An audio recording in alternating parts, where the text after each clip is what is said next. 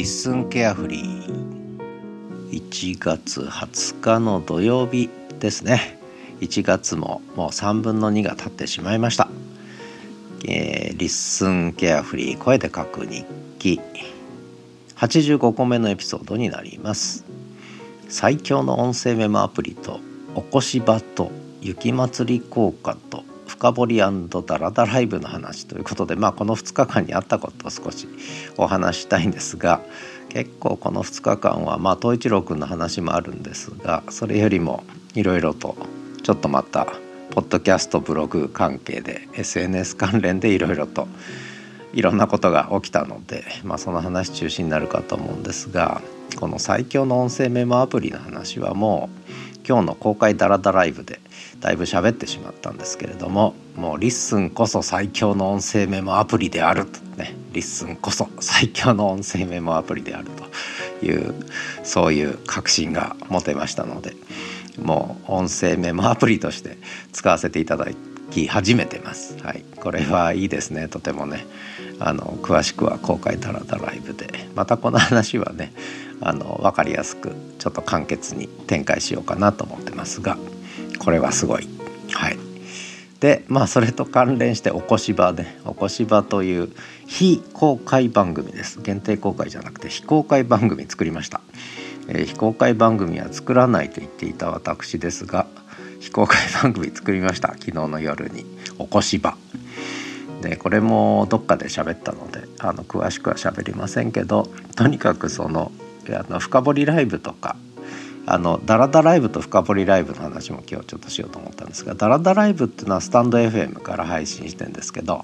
でこれはもう一般公開なんですね。もうその時もライブで配信してるしそのままアーカイブにしてポッドキャスト配信するので LISTEN にも飛んでくるから自動で LISTEN で文字起こししてくれるんですね。でこれ今朝やったんです。お散歩しながらねダラダラと。でえーあで今日の札幌は朝雪が降ってていい感じで降ってたんですがまあそれはさておき。でそのダラダライブはそういう形でいいんです。 stand.fm でホスティングして、えー、収録して、えー、配信されてっていうねポッドキャスト配信されてっていうことでいいんですが深掘りライブ。これもスタンド FM からあの収録してるんですけどこれは実はメンバー限定なんですね。えー、だからポッドキャスト配信されないわけですね。ポッドキャスト配信されないと。でポッドキャスト配信されないから文字起こしをこれまでスタンド FM でやってたんです。コインを購入してスタンド FM でやってたんですが、えー、これは LISTEN でできるじゃないかと。いうことで LISTEN に切り替えた。でそれで作ったのがこの起こし場ってやつですね。もう文字起こしのための場所を作った非公開番組で。でこれはちょうど私にとってはこの「深掘りライブの」まあ25分ぐらい喋るんですけどそれを文字起こししてくれるということでまあねスタンド FM やめてリッスンに切り替えた。これいいですね。これあのストレスが減りました。最強の音声メモアプリ。最強の文字起こしアプリですね。 LISTEN はね私にとって。まあ、そんなあことでこれで非公開のおこし場と限定公開の話どころと2つ番組が隠れて生まれてしまったということですね。はいまあ、この辺の裏話みたいなことはあの、まあ、もちろん限定公開の方はあの見たい方は言っていただければあのアクセスコードをお教えしますけれども結局裏話というか舞台裏なんですよね。舞台裏。バックステージとですよね。バックステージ。でバックステージもやっぱ面白いんですよ。こういろんなこうものが生み出てくるというか生み出てくるっていうか生み出される場っていうか産出される場を知るっていうのは結構面白いなと僕は思ってて。でそのまあその情報はまあこのケアフリーでもそうですし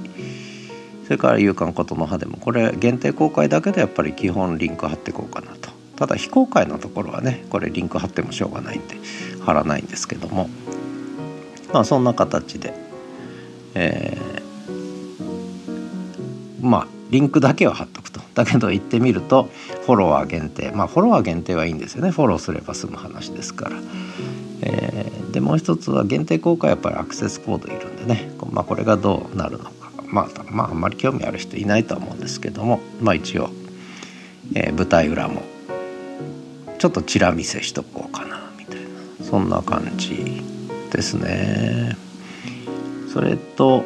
あとはまあそれがちょっと SNS ポッドキャスト絡みの話です。でまああとは雪まつり効果雪まつりが2月4日から始まるんですけど嬉しいですね Airb に登録した1週間も経たないうちに3組も予約が入って本当にこれはすごいですね。雪まつり効果ですね。雪まつり。どうですか？雪まつり。我が家の民泊はねあと2日しか空いてないです。えー、っといつが空いてるんだったかな。興味ある人いるいないか。えー、っとねこれがすごいですよ。ちょっとだけ喋ると2月の1日2日3日と仕事で来られた方がその週末に雪まつり3日4日ね見て帰られてで5日6日にアメリカの男性が1名やってきてで9日10日と今度はフランスの女性がやってくるっていうね。でああと雪まつり期間で空いてるのは7日8日しかないと。あるいは11日に来て見て11日泊まって帰るとかねそれぐらいしかなくなっちゃいました。ということで、えー、リザーブドになってますねこれね、はい、エアビー。エアビーすごい。エアビーすごいな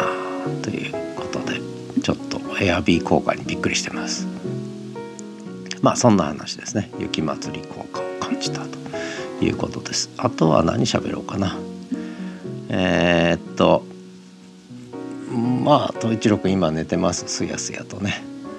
今日はまあこれダラダライブで全部喋っちゃったから喋ることなくなっちゃいましたね。えー、まあただダラダライブ聞かれない方もいるんでちょっとだけえー、喋っとくとまあリンクも貼ったんですけど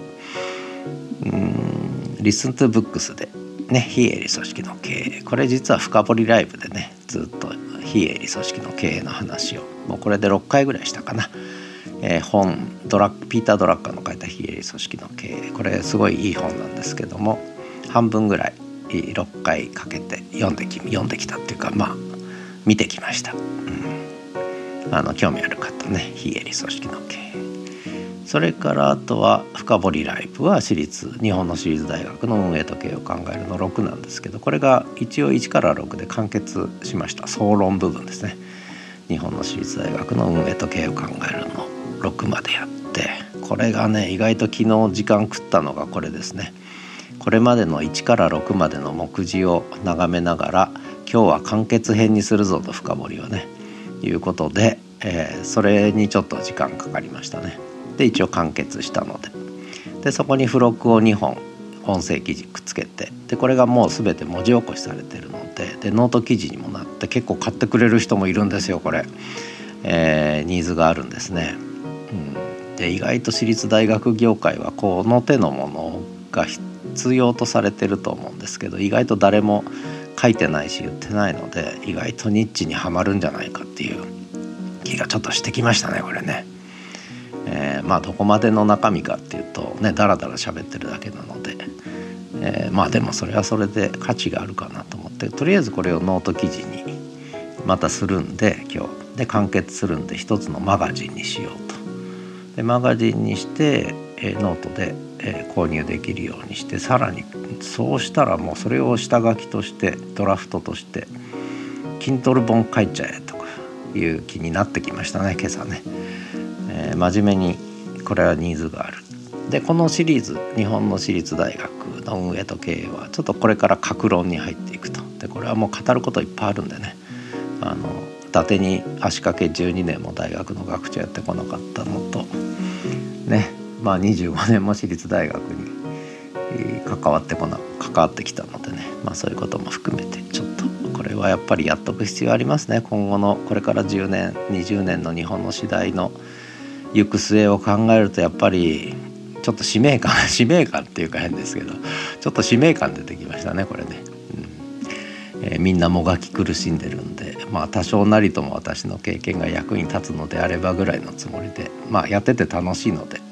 あの言いたい放題喋ってます。だからダメなんだと。でどうすればいいのかってね。そんな話をしてます。でその時にやっぱ参考になるのがこのトラッカーの非営利組織の経営がまあ一つ出発点ですよね。これだけじゃないんですけどね、うん、まあそういう企業の経営といかに学校法人の経営は違うのかっていう、まあ、そんな話ですよね。あ今日は結構真面目な話してるね。あとはまあ初めもと一声が楽しいかな。最近一声よりも初めもの方が楽しくなってきましたね。まあそんな状態で。でさらに「Listen to Me」でちょっと放つ言葉というこれ新シリーズね。新シリーズのショートショートポッツね。ショートポッツショートポッドキャスト。放つ言葉ね。え、ボコボコボコボコ配信しやがってとか思ってる人はいると思いますがまあ見なきゃ見なきゃいいとは言わないけどまあ聞かないし聞かれてないと思うんでまあこれはねもうホスティングなのでどんどん、えー、活用していきたいなと公開非公開限定公開全てフル活用していきたいなというふうに思ったりしている今日この頃です。ということで今後ともどうぞよろしくお願いします。ではまたリスンケアフリー声で書く日記でした。よいしょ。